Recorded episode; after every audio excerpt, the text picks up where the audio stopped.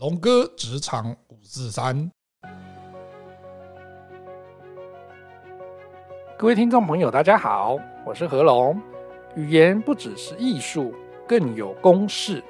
激励演说的三个要素，你都熟悉了吗？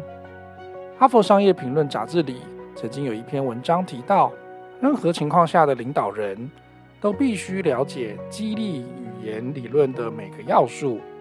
并知道在适当的时间强调适当的要素，运用已经由研究证实可行的三要素公式来鼓舞你的团队哦。发表一篇振奋人心演说的能力呀，以激励员工追求更加绩效，是我们成为企业领导人的先决条件。但只有少数的经理人曾经受过正式的训练，学习如何做到这件事。他们的学习方式多半是模仿，像是模仿鼓动人心的主管，以前学校里的教练，甚至是电影中的角色，像是我们看过的大亨游戏和华尔街之狼。许多人会向高阶主管教练寻求协助，但得到的建议往往是根据教练个人的经验，而不是研究的结论。然而，的确有一套鼓舞人心的科学。为了深入了解有哪些不同的工具，能在关键行动时刻之前提振大家的士气，经由许多位商业和其他几个领域里的学者和业界人士，我们发现，虽然每一个人都有自己独特的诀窍与技巧，但根据这套科学，大部分的制胜公式都有三大关键要素：首先，提供指导；第二，表达同理心，最后赋予意义。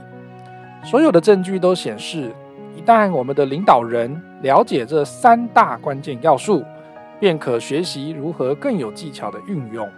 首先，我们先来看一看提供指导究竟是什么意思呢？所谓的提供指导，就是运用降低不确定性的语言。比方说啊，领导人提供资讯。明确指出该如何完成手中的任务，像是提供简单易懂的指示，你就照这样做就对了。妥善界定各种的任务，这一部分是你的，并详细说明如何衡量绩效，就是我最后要怎么做 evaluation。接着呢，同理心语言，同理心语言呢，可以展现你把执行工作的人当成真正的人来关心。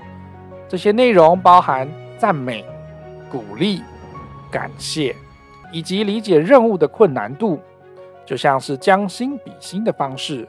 我们现在做的怎么样了呢？我知道这是个挑战，但是我相信你可以做得到。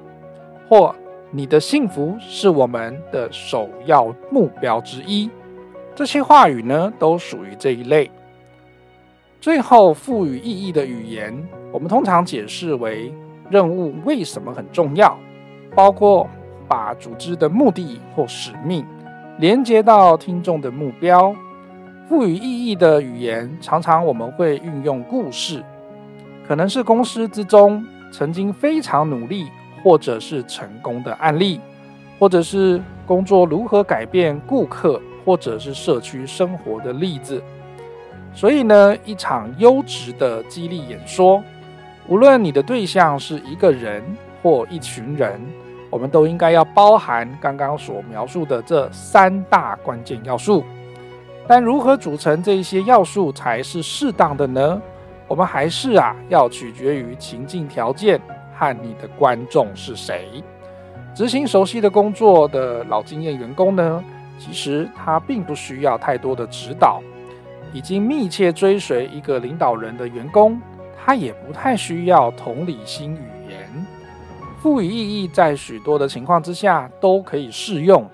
不过啊，如果你的任务的最终目标非常的明确，或许呢，我们也不需要过度的强调这些意义在哪里。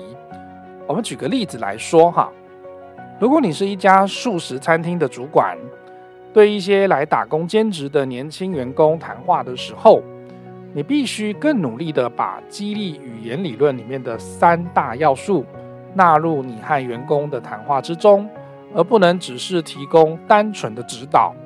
比如说，我们可以提供一些具有同理心的说法。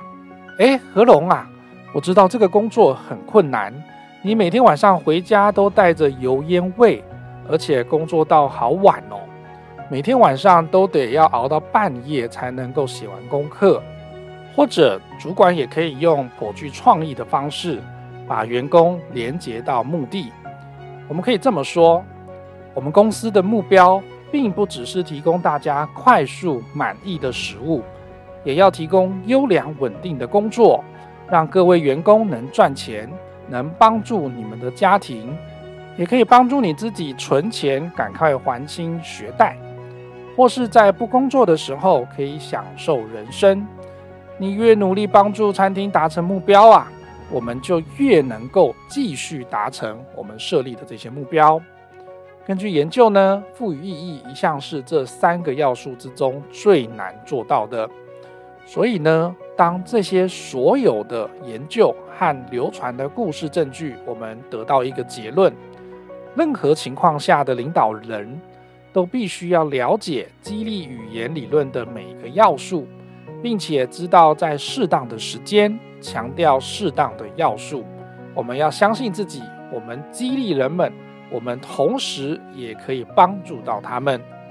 虽然呢，你的激励演说可能并不会有太多的开创性，可是呢，却能够帮助你的员工以不同的方式来思考他们目前所在的位置，以及他们能够做到什么，试图让他们了解。